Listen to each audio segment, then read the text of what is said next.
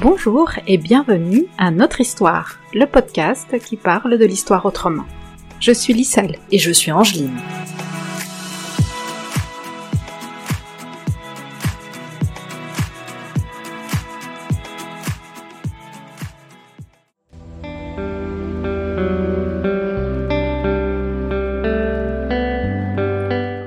Droit d'être mère. Les stérilisations forcées à Abiyala du XXe siècle à nos jours.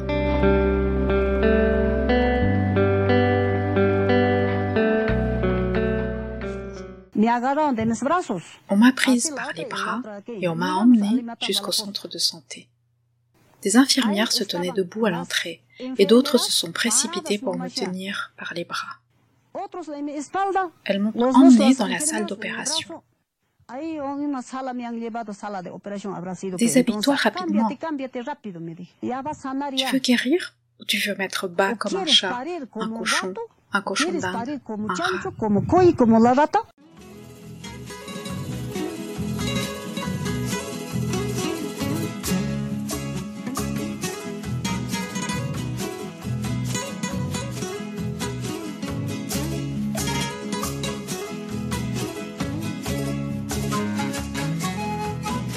Cet épisode est le premier d'une mini-série que nous allons consacrer à l'histoire de la naissance.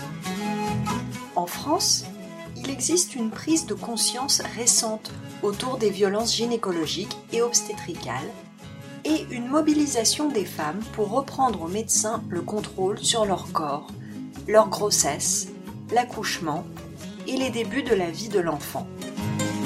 Des voix s'élèvent également pour dénoncer le racisme des pratiques médicales. Pourtant, ce mouvement prend rarement acte du fait que le terme même de violence obstétricale a été inventé à Abiyala, nom autochtone des Amériques, où ces luttes sont bien plus anciennes et d'une ampleur incomparable. Dans ce premier épisode de la série, nous nous intéressons à des histoires qui se répètent du nord au sud du continent. Celles de femmes qui ont été stérilisées en masse à l'hôpital, sans leur consentement, par le corps médical. Ces interventions sont des crimes contre l'humanité, c'est-à-dire que c'est des crimes qui nient l'humanité de la victime.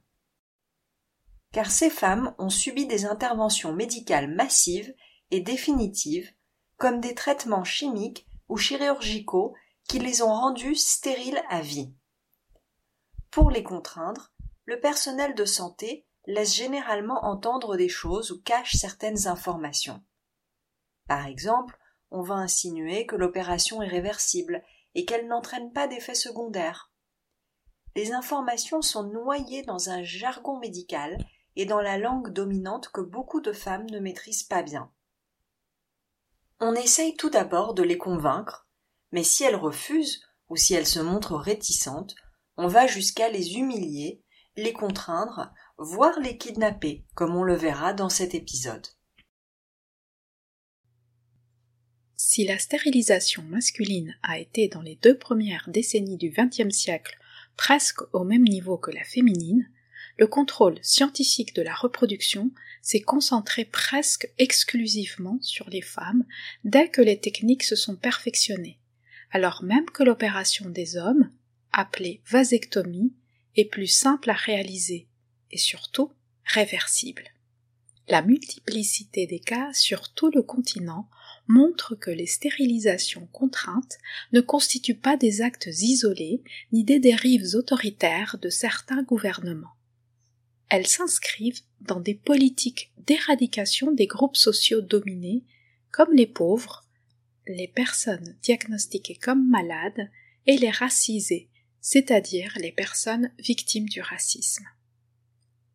Si les stérilisations forcées ont eu lieu et continuent d'avoir lieu partout dans le monde, nous allons en aborder un aspect moins connu, car à Abiyala, elles s'inscrivent dans la continuité des génocides coloniaux des autochtones et des africaines africains déportés. Ainsi, différentes études estiment qu'entre 25 et 50% des autochtones ont été stérilisés de force aux États-Unis. Lutz Keilberg, professeur de sociologie à l'Université du Vermont, note que les Noirs représentaient 39% des personnes stérilisées en Caroline du Nord en 1929 et 60% à la fin des années 1960. Pour comprendre comment a opéré cette colonialité du pouvoir, c'est-à-dire une organisation sociale qui hiérarchise les personnes en fonction de leur classe, leur race, leur genre et leurs capacités physiques et mentales, nous allons aborder cinq cas du nord au sud du continent, à savoir la Californie, Porto Rico, le Canada, le Guatemala et le Pérou.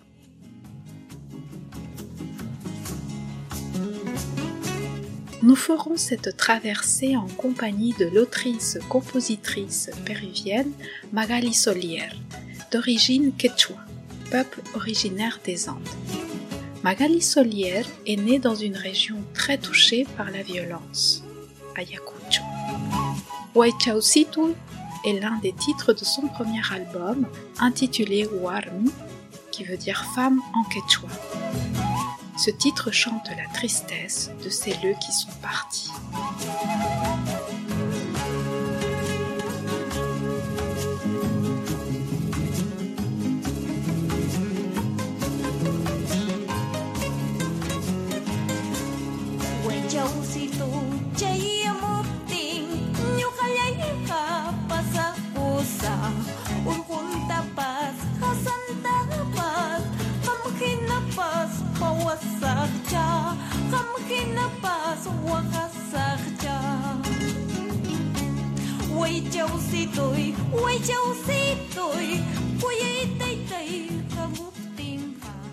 États-Unis que commence l'histoire des stérilisations forcées. Elles sont l'une des facettes de l'eugénisme théorisé par des scientifiques comme Francis Galton. L'eugénisme est un courant intellectuel blanc qui se donne pour objectif, entre guillemets, d'améliorer la race, autrement dit, d'en fabriquer une supérieure aux autres. L'eugénisme est aussi un ensemble de politiques qui s'appuient sur des sciences, qu'elles soient médicales, économiques ou sociales, pour mieux contrôler la reproduction des habitants et habitantes d'un territoire. Les personnes, qui sont considérées comme les meilleurs éléments de la société, sont encouragées à se reproduire. Mais à l'inverse, les dominants tentent de limiter, par différents moyens, la reproduction des personnes qui sont considérées comme porteuses de tares, c'est-à-dire d'énormes défauts. Les critères déterminant la sélection sont classistes, sexistes, validistes et raciaux. Les femmes blanches et bourgeoises sont encouragées à avoir des enfants alors que d'autres, et notamment les femmes noires et autochtones, font l'objet d'un contrôle strict et de politiques eugénistes pour réguler leur reproduction en fonction des besoins économiques. Ces politiques de contrôle de la natalité et de la reproduction se développent en même temps que la médecine, et notamment de l'obstétrique, la gynécologie et la pédiatrie. Dès le XIXe siècle, les Européens et les États-Unis qui inventent ces sciences expérimentent des techniques pour, entre guillemets, améliorer la race et créer une, entre guillemets, race supérieure. Au début du XXe siècle, les expérimentations se font principalement sur les personnes considérées comme non valides. C'est le cas de celles et ceux qu'on appelle alors les entre débiles mentaux, les idiots, idiotes, les personnes hystériques ou encore les fous et folles, mais aussi les personnes en situation de handicap comme les personnes atteintes de trisomie ou encore des détenus dans les prisons, notamment ceux et celles qui sont étiquetés comme délinquants sexuels. L'éventail s'est élargi au cours du temps pour intégrer les personnes ayant des addictions à l'alcool, les personnes euh, souffrant d'épilepsie ou encore euh, de troubles de l'humeur. Ces personnes constituent la majorité des personnes stérilisées durant les premières décennies du XXe siècle. La loi états-unienne soutient et encourage ces interventions. L'Indiana est le premier État à voter une loi autorisant les stérilisations de ces personnes, suivie de la Californie en 1909.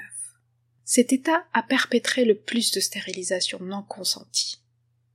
Entre 1907 et 1964, on comptabilise officiellement 60 000 stérilisations forcées aux États-Unis. Un tiers de ces interventions ont eu lieu en Californie. Les victimes de ces opérations contraintes ont été à 60% des personnes considérées comme des malades mentales et des déficientes mentales. La législation eugéniste vise ces catégories sociales, bien souvent fabriquées comme un problème, voire un danger, et les empêche de se reproduire, car elles abattardiraient la race. Jusqu'aux années 1930, le ratio homme-femme est assez équivalent. À partir de cette date, les femmes deviennent les cibles privilégiées des stérilisations. Celle-ci se justifie différemment selon qu'on est considéré comme un homme ou une femme. Les femmes étiquetées comme sexuellement libertines, c'est le cas des prostituées par exemple, sont spécifiquement visées pour limiter leur libido et leur appétit sexuel. En revanche, la stérilisation des hommes est censée limiter leur agressivité et leur comportement déviant comme méthode de prévention de la délinquance. Parallèlement, les cibles deviennent de plus en plus les populations racisées et notamment les Latinx. Entre 1890 et 1910, 12 millions de personnes ont immigré aux États-Unis. En Californie, l'afflux de Mexicaines et Mexicains était particulièrement important. Après l'annexion de la moitié du territoire mexicain par les États-Unis en 1848, des milliers de Mexicaines et Mexicains se sont retrouvés sur le sol états-unien. Par ailleurs, des familles ont été divisées des deux côtés de la frontière. D'autre part, les États-Uniens font appel à la main-d'œuvre mexicaine pour travailler dans la maintenance des chemins de fer ou l'agriculture. En 1940 est lancé le programme Bracero pour faire venir aux États-Unis des ouvrières et ouvriers agricoles.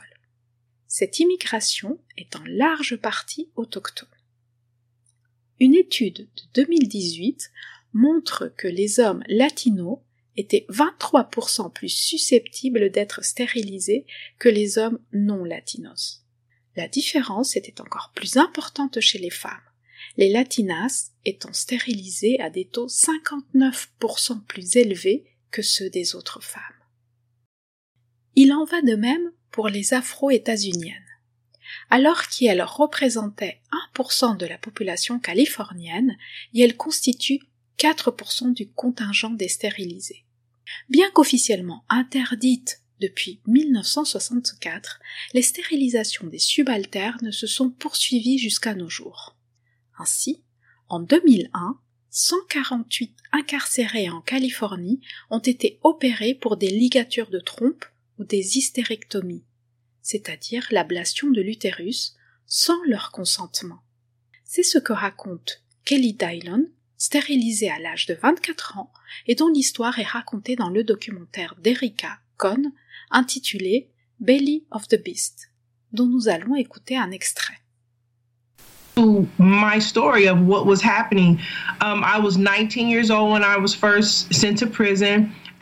J'avais 19 ans la première fois que j'ai été envoyée en prison. Quand j'ai eu 23 ans, j'ai eu des problèmes comme en ont les femmes. Et je me suis tournée vers des médecins. Là, on m'a dit que j'avais une anomalie et que je devais faire une biopsie pour voir ce dont il s'agissait. J'ai accepté et on a eu une discussion avec le médecin sur l'éventualité de m'enlever mon utérus s'il trouvait un cancer.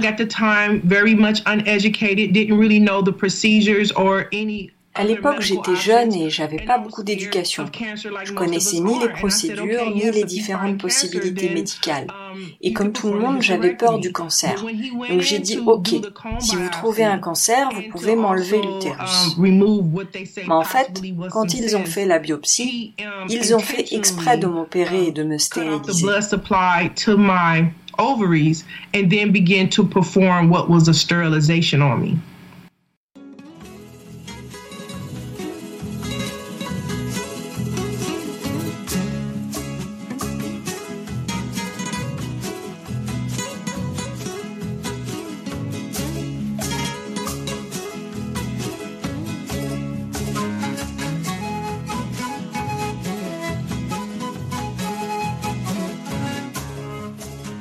Un autre pays où le phénomène des stérilisations forcées a eu beaucoup d'ampleur est Porto Rico.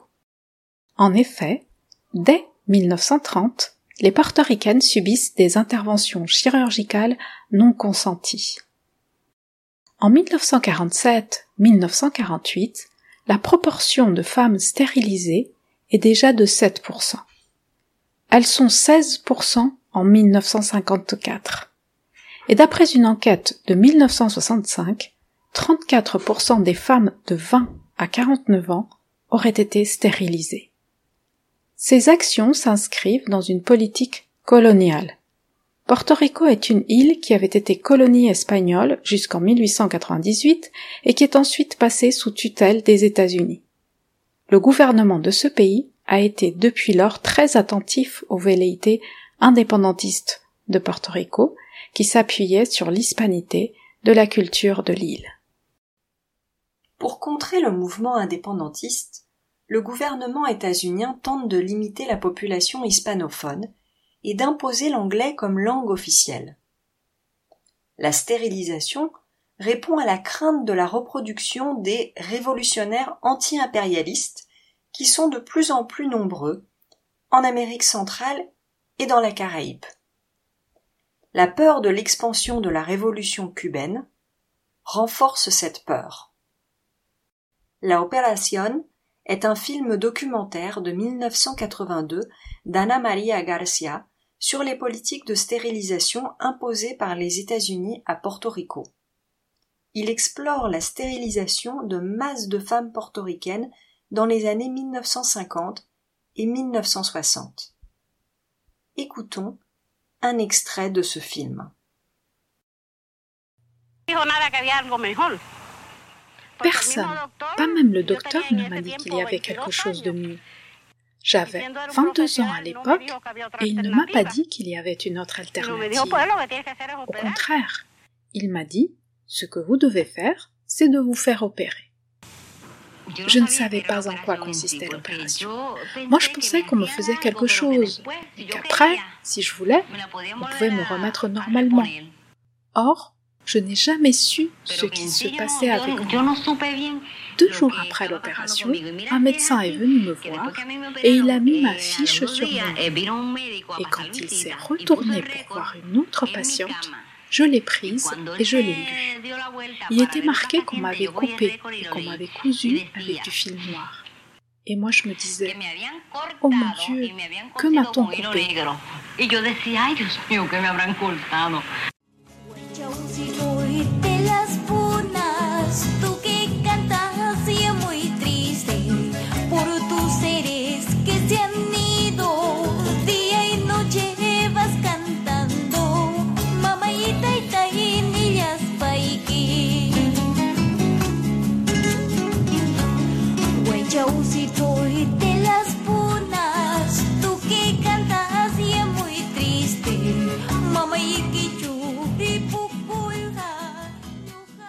Aux États-Unis, certaines provinces du Canada ont voté des lois eugénistes. L'Alberta en 1928 et la Colombie en 1933 ont adopté des lois sur la stérilisation sexuelle qui n'ont été abrogées que dans les années 1970. En vertu de ces lois, plus de 2800 personnes ont été stérilisées en Alberta entre 1928 et 1972 et près de 400 en Colombie-Britannique entre 1933 et 1973. les personnes ciblées étaient les personnes considérées comme handicapées ou entre guillemets dépravées, les patients et les patientes des hôpitaux psychiatriques, les personnes se prostituant, les personnes avec une addiction à l'alcool, les personnes considérées comme déficientes intellectuelles, voire tout simplement des personnes au comportement considéré immoral. Cependant, les stérilisations sans consentement ont eu cours dans d'autres provinces du pays, comme le Saskatchewan, le Manitoba, l'Ontario, le Nunavut, le territoire du Nord-Ouest, le Yukon et le Québec. Les populations autochtones sont visées par la législation eugénique, en particulier la stérilisation sexuelle, depuis les années 1930. Au cours des premières décennies du programme de stérilisation de l'Alberta, les Européens européennes de l'Est étaient le groupe le plus touché par la législation.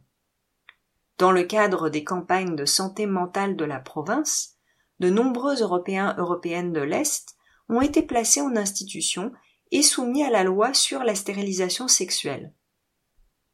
Mais en 1972, les Premières Nations et les personnes métisses représentaient plus de 25% des personnes stérilisées en vertu de la loi d'Alberta sur la stérilisation sexuelle.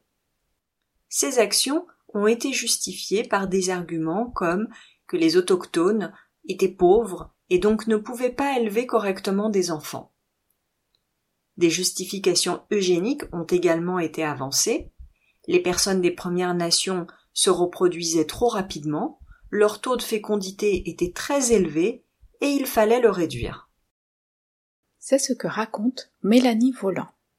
En 1992, cette femme Inou, qui avait alors 20 ans, a subi des pressions de la part du personnel de santé pour se faire ligaturer, comme on l'entend dans cet extrait diffusé par Radio-Canada en mai 2021.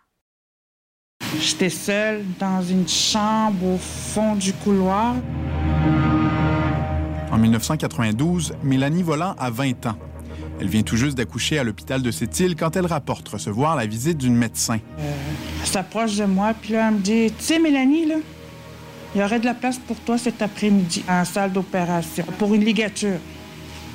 Tu sais, tu as déjà deux enfants, là, puis on sait bien que les femmes autochtones ne sont pas À ce moment-là, -là, j'ai douté de mes capacités parentales.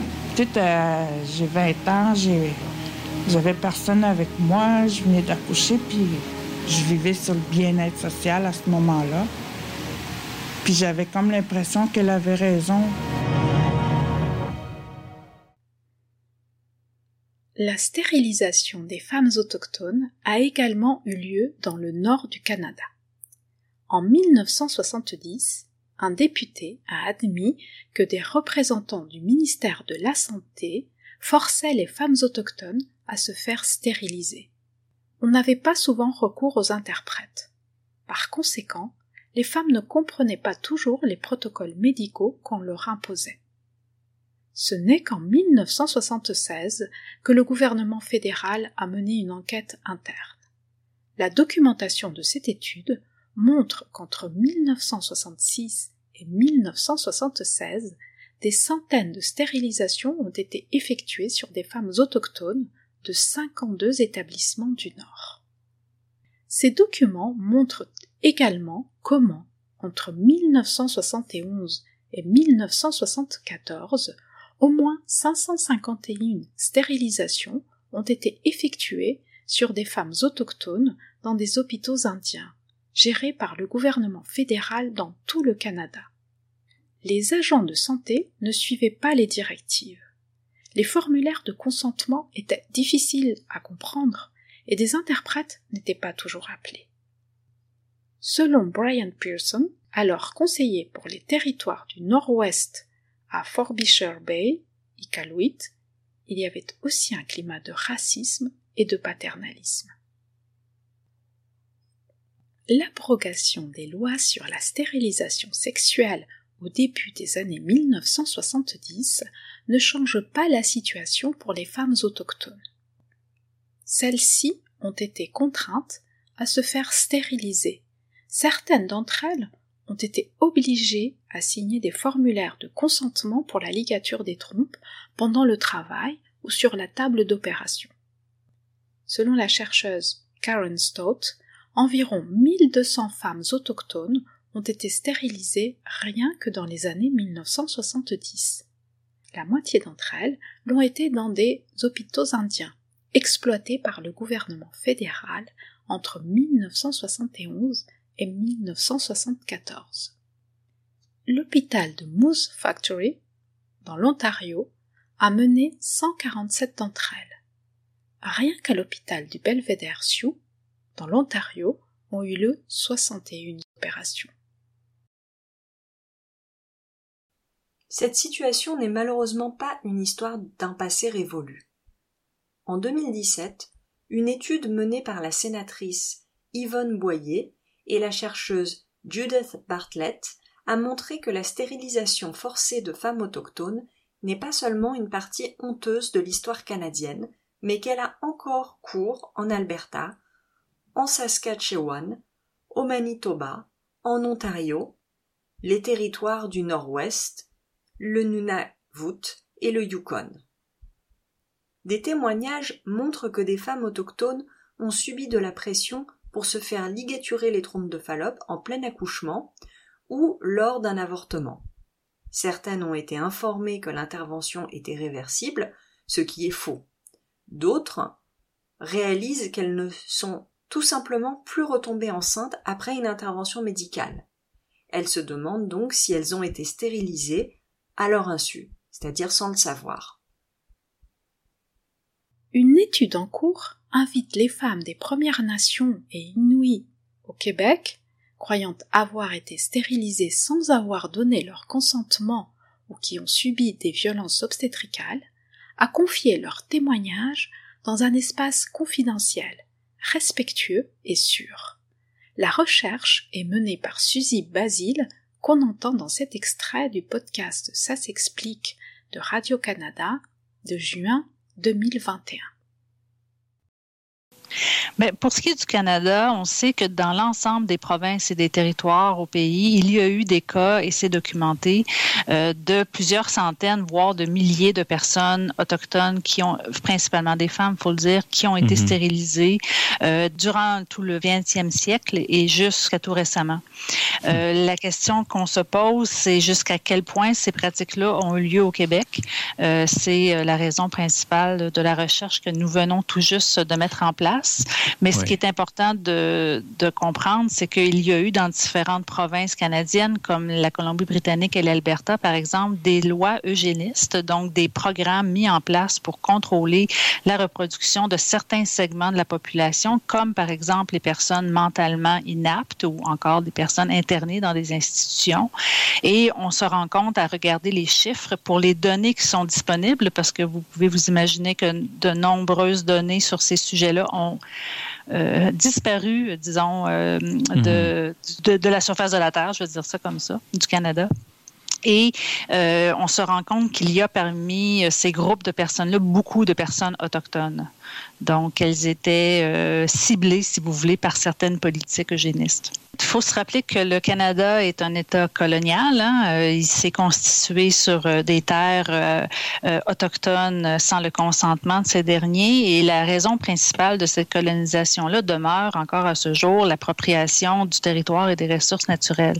Et une façon d'arriver à cette fin-là, c'est de se débarrasser des personnes qui entravent notre route. Ôi châu si tôi, ôi châu si tôi, ôi tay tay ta múc tiền vàng, âm mau qua cây chụp ni cô lắng kỳ, cô tay như yas bay kỳ.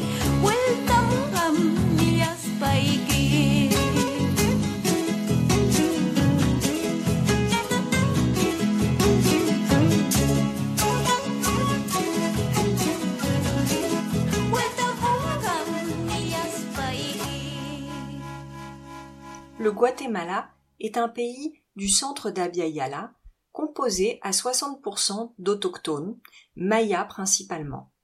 Les peuples originaires guatémaltèques n'ont pas connu la libération après l'indépendance du pays en 1821. L'exploitation et la domination se sont poursuivies durant les XIXe et XXe siècles et jusqu'à aujourd'hui.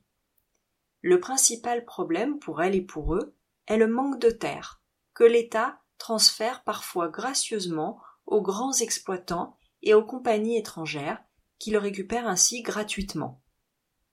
Ainsi, en 1944, la compagnie états-unienne United Fruit Co. contrôlait plus de 40% des terres du pays. Une grande majorité des autochtones vivent dans la pauvreté et leurs droits civils et politiques sont toujours bafoués. Ils et elles sont considérés comme des personnes subalternes, c'est-à-dire inférieures, qu'il faut civiliser en leur faisant parler l'espagnol et en leur faisant adopter les mœurs et coutumes, donc les habitudes, des Blancs.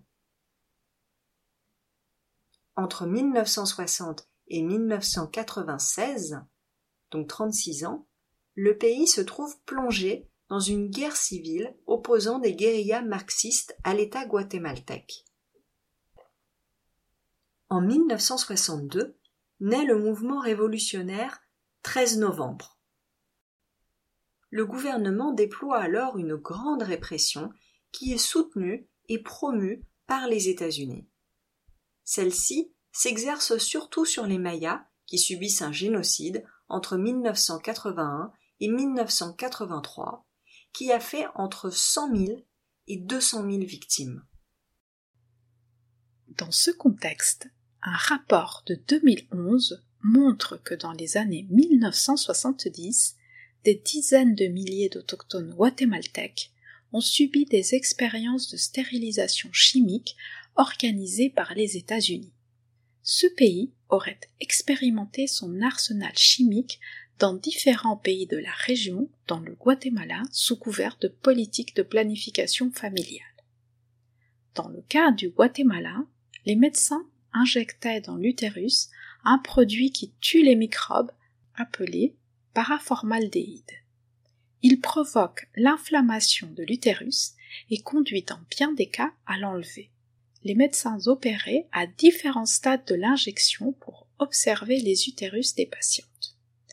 Or, le médicament entraîne des douleurs, des grossesses à risque et en plus, il est cancérigène. Cette technique est peu chère, puisqu'avec 10 000 dollars, on pouvait stériliser 70 000 femmes.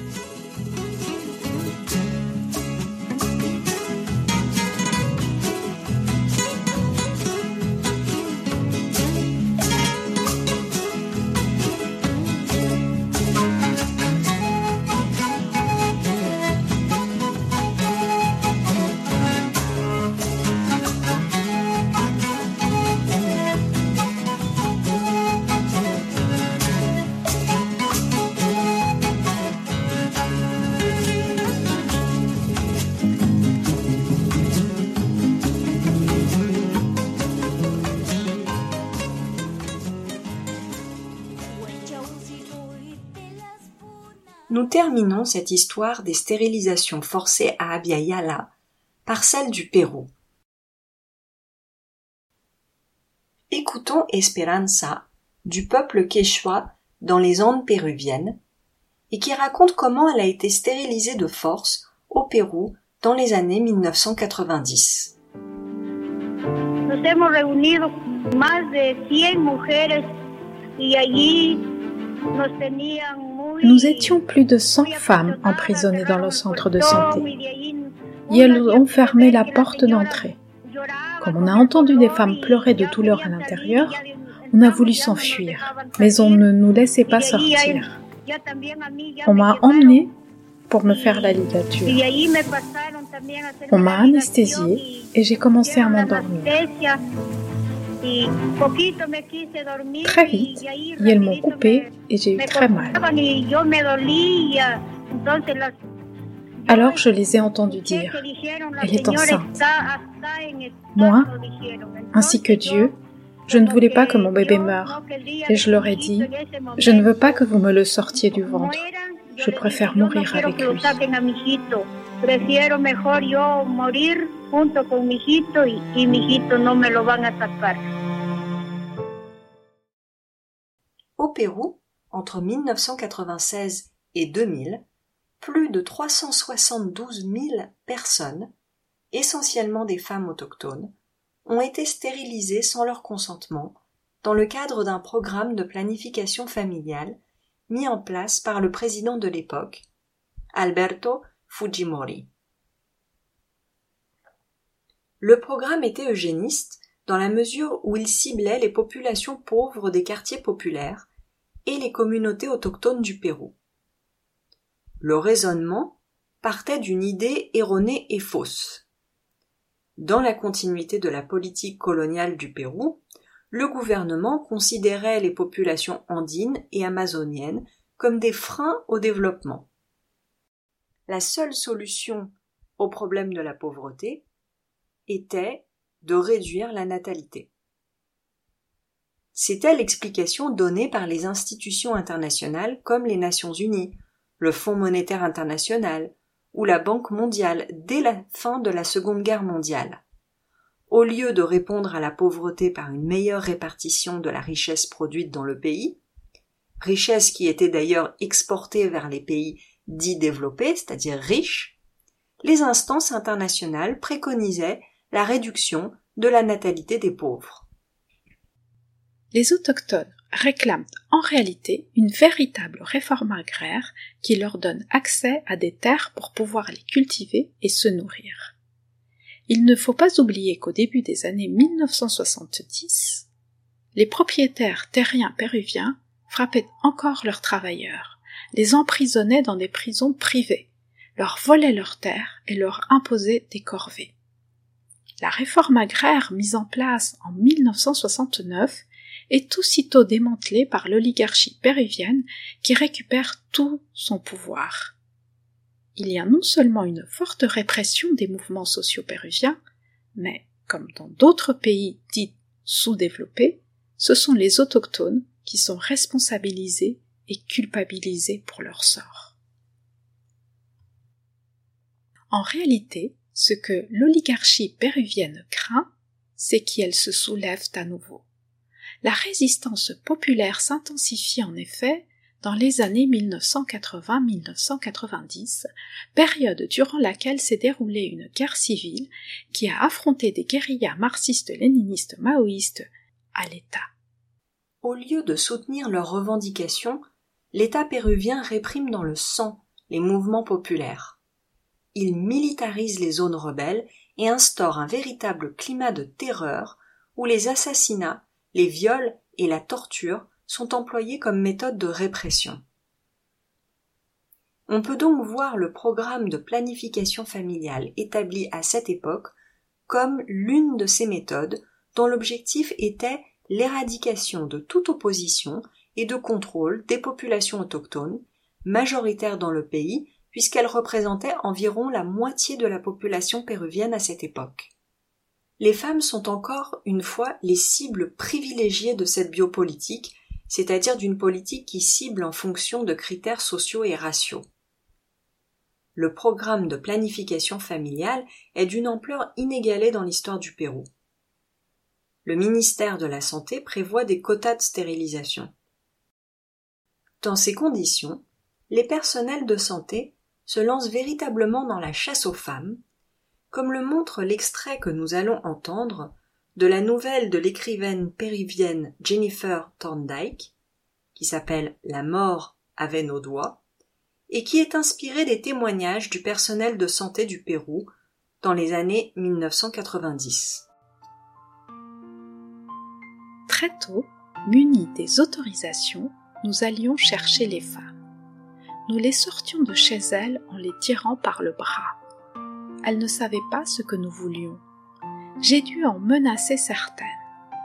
Je leur dis que j'allais leur enlever les vivres du panier et que j'allais les donner aux gens qui collaboraient vraiment.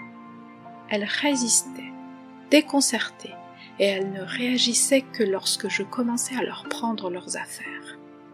Elles disaient non avec la tête, agitaient les bras. Ensuite, elles se dirigeaient vers le centre de santé, le pas lent, méfiant. Même si elles avaient peur de moi, elles ne voulaient pas perdre le panier qui allégerait pour un ou deux mois ces boyaux qui ne cessaient de faire du bruit. Le premier jour, je leur posais des questions avec l'aide de l'interprète. Écarte les jambes, je disais. Elle ne voulait pas. Dis-lui que c'est pour l'ausculter, pour voir si elle va bien. Se cachait le visage, honteuse, et gémissait de douleur quand j'introduisais mes doigts ou l'échographe. J'en ai laissé partir trois avec une boîte de pilules en leur expliquant avec l'aide du traducteur comment elles devaient les prendre. Ensuite, le supérieur entra dans le cabinet. Tu les as programmées? me demanda-t-il. Tu dois opérer, couper, ligaturer. Elles ne prennent pas les pilules, elles les perdent. Elles vont se remplir encore d'enfants.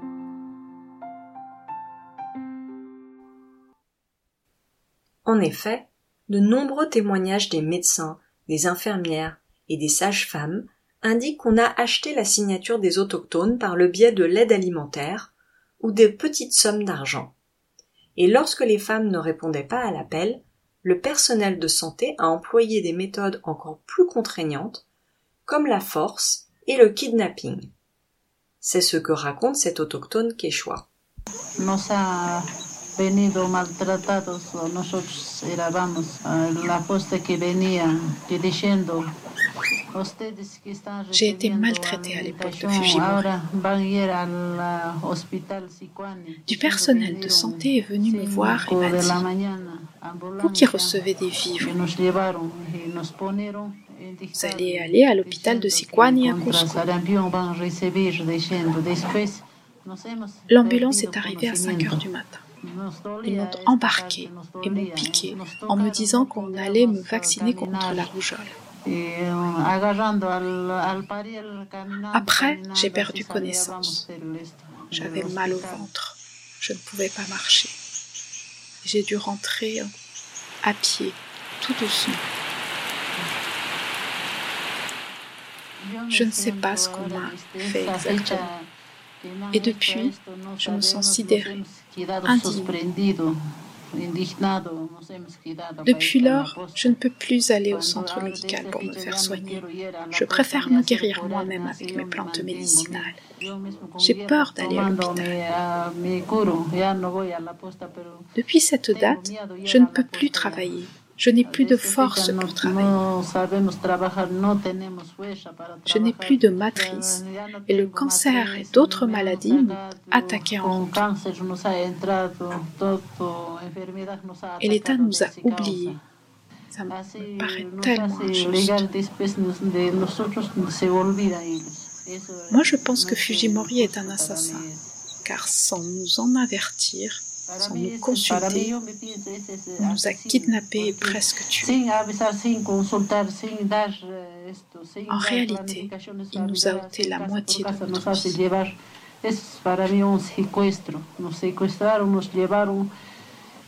poquito faltaba para cada uno nos mataron. La mitad ya no se ha matado ya la mitad la vida a nosotros. Comme le dit cette femme, les conséquences de cette politique ne sont pas seulement physiques. La ligature des trompes, qui est devenue au cours du XXe siècle la méthode la plus répandue, présente un danger pour les femmes, surtout lorsqu'elles n'ont pas de suivi post-opératoire. C'est le cas de Mamerita Mestanza, une autochtone de 33 ans qui vivait avec sa famille dans la région de Cajamarca, dans les Andes du nord du pays. Dès 1996, le personnel de santé la harcèle pour qu'elle se fasse stériliser. On lui dit qu'il existait une loi qui prévoyait la prison et la mise à l'amende pour les femmes qui avaient trop d'enfants, ce qui était totalement faux. Mamerita Mestanza recevra dix visites d'intimidation de fonctionnaires de l'État à son domicile. Face à cette intense pression, elle accepte de se faire ligaturer sans connaître ni les conséquences ni les risques de l'opération. La ligature de trompe se déroule en mars 1998. Elle décède huit jours plus tard des conséquences d'une infection post-opératoire par manque de soins médicaux alors qu'elle l'avait sollicité plus de cinq fois. Son mari porte plainte, mais le cas est archivé par la justice. Grâce à la mobilisation de collectifs féministes et d'ONG péruviennes, le cas est porté devant la Cour internationale des droits humains. En 2003, soit cinq ans après la mort de Mamelita Mestanza, l'État péruvien accepte de passer un accord avec sa famille. Il reconnaît sa responsabilité et assume de lui verser une indemnisation qu'il tarde cependant à lui payer.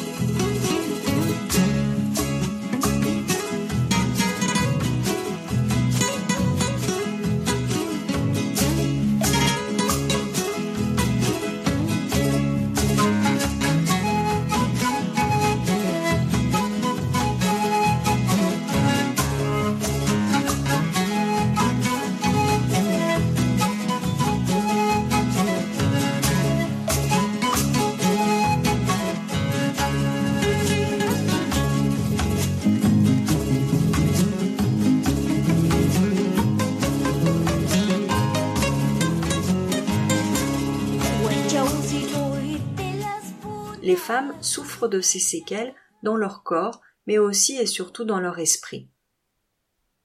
Ces opérations forcées sont des traumatismes comparables au viol, car elles constituent des atteintes à la dignité humaine et une négation du caractère humain des personnes qui les subissent.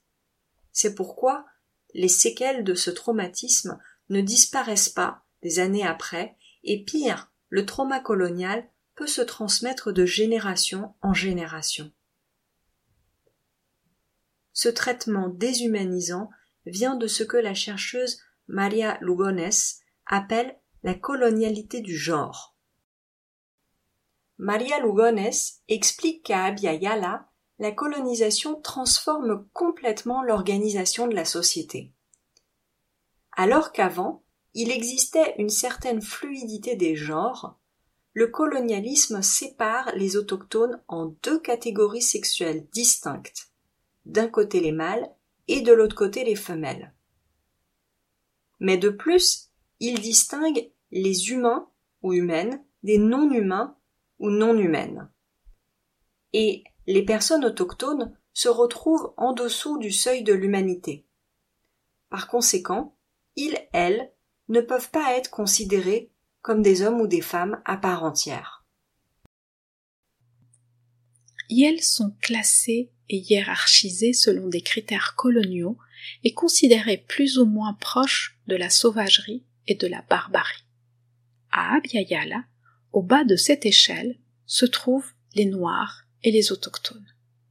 Seules les Européennes et leurs descendantes ont le privilège d'être prises et traitées comme des femmes, ce qui veut dire notamment qu'elles sont protégées en vue de la reproduction. Elles sont les bonnes mères par essence, alors que les racisées sont toujours soupçonnées de ne pas être à la hauteur ou de mal faire. C'est la raison pour laquelle les églises chrétiennes ne se mobilisent pas contre ces interventions visant les racisés alors qu'elles s'opposent à la limitation des naissances. Bien au contraire, elles organisent des dispositifs de kidnapping des enfants des femmes subalternes. C'est le cas des orphelinats autochtones du Canada ou des foyers catholiques pour les adolescentes autochtones enceintes dans tout Abiayal. Les femmes dont il a été question dans cet épisode n'ont jamais été dupes. Elles ont, pour un grand nombre d'entre elles, compris ce qui leur arrivait. Elles réclament aujourd'hui justice et œuvrent pour leur guérison, comme le dit la chercheuse Maya Lorena Cabnal. Que desde el feminismo comunitario en Guatemala concebimos eh, la importancia de sanarnos, pero sanarnos en la integralidad. Sobre nuestros cuerpos se han construido todas las opresiones, el machismo, el racismo, Sur nos corps se sont construites toutes les oppressions. Le machisme, le racisme, la lesbophobie, la misogynie. Mais c'est aussi dans nos corps où habite l'énergie politique pour pouvoir se guérir et se libérer. Nous commençons par récupérer et revitaliser les savoirs ancestraux de nos grands-mères, nos mères, nos tantes, nos sœurs, nos amis, nos camarades des peuples originaires. Dans le cas du Guatemala, la sagesse des femmes mayas, Xinca, ont commencé à se tisser et à récupérer la sagesse de nos ancestresses pour guérir les corps des états émotionnels graves et complexes. Or, il ne faut pas seulement guérir les corps de toutes les somatisations dont nous souffrons, il faut nous guérir aussi politiquement de toutes les formes de violence que les femmes ont vécues. Il nous faut manger bien, nous reposer, avoir de nouveaux liens avec la nature, mais aussi nous guérir politiquement du racisme, des discriminations, du patriarcat, du colonialisme et du capitalisme. Ça la sanación. El racismo, sanarlos, sanarnos la discriminación, sanarnos cómo ejercemos violencia.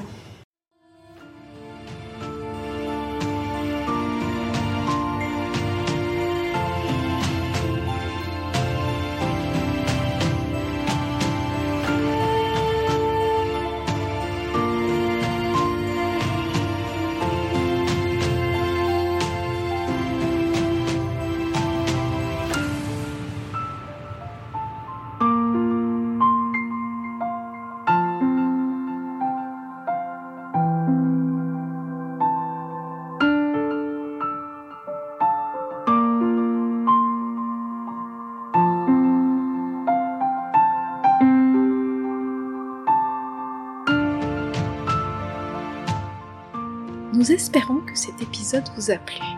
Si vous souhaitez en savoir plus sur Abiyala avant la conquête, le mensonge et la découverte et les génocides perpétrés par les colonisateurs, vous pouvez écouter nos épisodes 7, 8 et 9. N'hésitez pas à nous contacter sur nos pages Facebook et Instagram pour vos commentaires et suggestions. À bientôt!